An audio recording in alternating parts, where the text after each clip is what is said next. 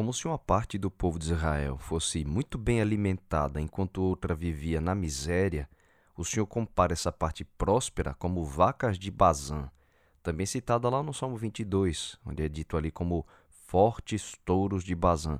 Bazã era uma região extremamente fértil e conhecida por causa dessa fertilidade, mas o povo de Deus que vivia em condições de tanta prosperidade como vacas de Bazã, oprimia os pobres, esmagavam os necessitados e, como dizem outras traduções, né, diziam aos senhores desses necessitados: tragam bebidas e vamos beber.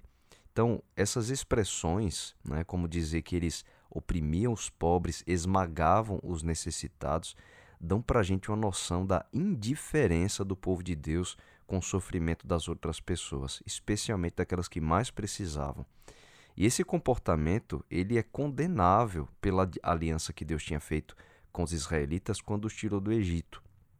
A lei ali do Pentateuco né, dizia para eles terem muito cuidado com o desamparado, com o órfão, com a viúva, e provia também um sistema que procurava proteger essas pessoas dos infortúnios da vida.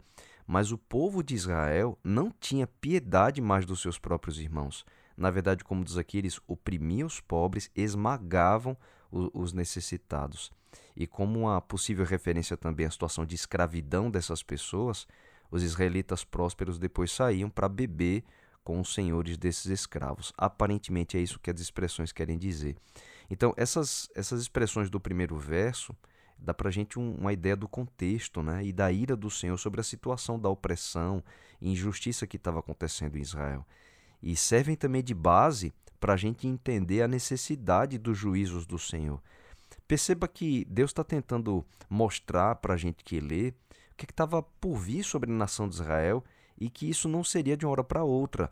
Deus avisava, clamava, analisava a situação, enviava os profetas, refletia, fazia o seu povo tentar enxergar. É por isso que Amós inicia, depois disso, uma série de novas mensagens de juízo contra Israel a ponto de o Senhor jurar os dias em que Israel seria deportado, preso como que levados com anzóis, essa é a expressão que Deus usa. Então diz que o povo sairia fugido por brechas, como animais em fuga. Na próxima parte do capítulo, vai falar num tom até irônico de que em vez de servir ao Senhor, Israel tinha prazer em servir ao sistema de idolatria que eles inventaram e não sacrificavam para o Senhor mas ainda assim realizavam as suas cerimônias religiosas dos sacrifícios a cada manhã e de três em três dias traziam o dízimo, etc. Então, e, e, depois disso tudo ainda gostavam de anunciar essas coisas. É o que Deus diz. A partir daí começa uma série de consequências que o Senhor já vinha há muito permitindo que Israel sofresse por causa dos seus próprios pecados. E ao descrever cada uma das dificuldades que eles já vinham sofrendo desde antes, porque Deus estava permitindo, o Senhor conclui com a mesma expressão em cada uma delas.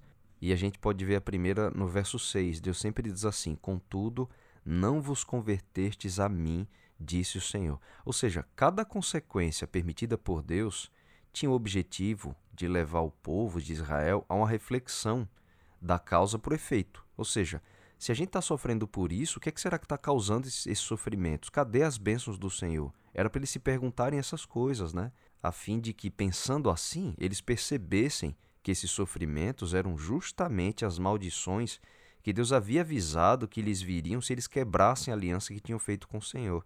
E a gente pode ver essas declarações lá no livro de Deuteronômio, é muito interessante.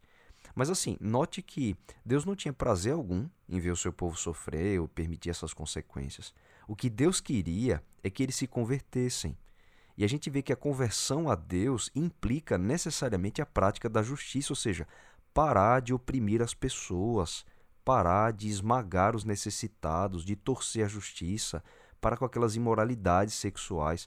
Tudo isso sobreveio ao povo de Israel. Eles caíram em decadência profunda porque abandonaram sua aliança com Deus. Diferente daquelas é, divindades abomináveis de Canaã, Deus exigia um alto padrão de nível de justiça uma vida boa, que abençoasse os outros também.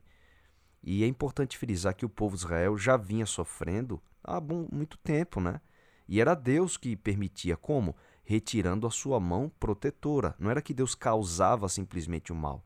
Deus ele abençoava o seu povo, mas sem a bênção de Deus a gente tende a própria destruição. então Deus retirava a sua mão e permitia que as consequências das suas próprias maldades os alcançassem. Mas a cada sofrimento, o Senhor chega à mesma triste conclusão. Contudo, não vos convertestes a mim, disse o Senhor. E o Senhor menciona cinco tipos de sofrimentos aqui em Amós 4. Ele fala da fome, no verso 6.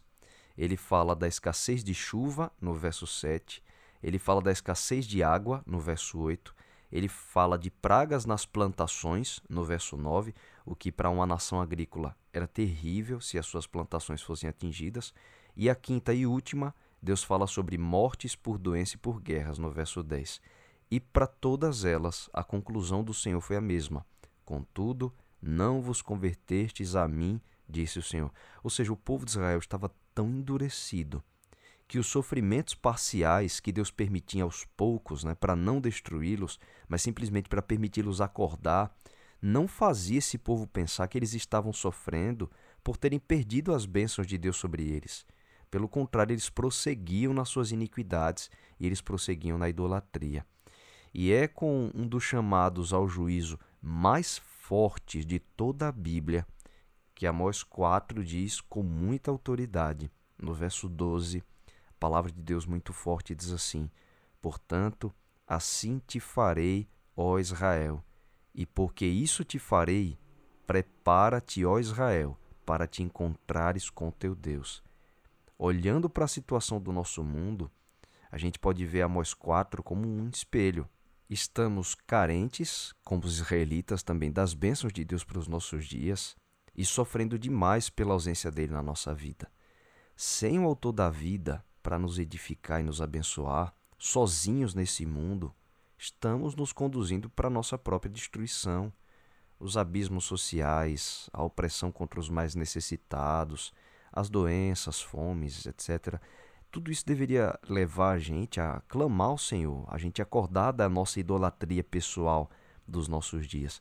Mas assim como Israel do passado, nós estamos nos conformando com a religião superficial, distorcida pela cultura dos nossos dias, não tem profundidade em Deus, não tem arrependimento sincero, reconhecimento da nossa miséria diante do Senhor.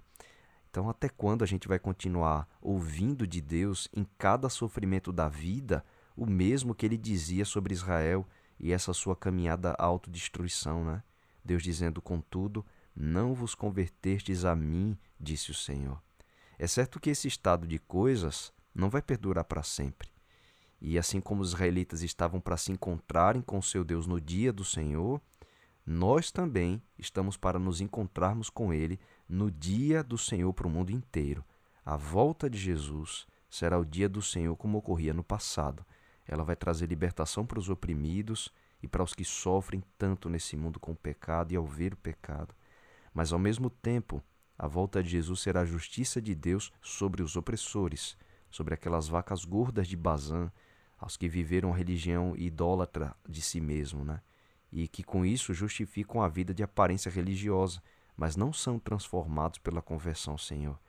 É interessante notar que existe aqui uma certa semelhança até com a mensagem de juízo de Amós 4 e o juízo de Apocalipse.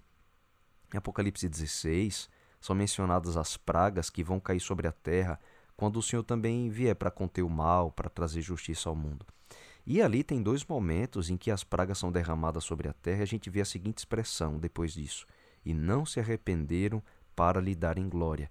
Isso em Apocalipse 16, 9, e depois no verso 11 diz assim de novo: E não se arrependeram de suas obras. Ou seja, no contexto do tempo do fim, os sofrimentos das pessoas também não as fazem perceber os seus pecados e como foi com Israel no passado, é a mesma conclusão. Contudo, não vos convertestes a mim. A mensagem de Amós 4, ela também é para nós então. Né? Sem tirar uma vírgula, sem acrescentar um acento. Nós somos o Israel espiritual de Deus. E nos nossos dias, essas palavras ressoam para nós, falando sobre a breve volta de Jesus. Como diz aqui, e porque isso te farei, prepara-te, ó Israel, para te encontrares com teu Deus. As coisas que estão acontecendo, elas precisam nos fazer acordar. A gente precisa se preparar para nos encontrarmos com o nosso Deus. Jesus está voltando. E isso para nós é o motivo da maior das alegrias. Deve ser assim. Agora, se a gente viveu uma religião de aparência, como viveu o povo de Israel no passado, a conclusão que foi para eles certamente acabará sendo para nós também. Mas o Senhor está clamando e falando justamente para que não seja assim, para que a gente olhe para a volta de Cristo como o dia da nossa libertação, como o dia da nossa maior esperança.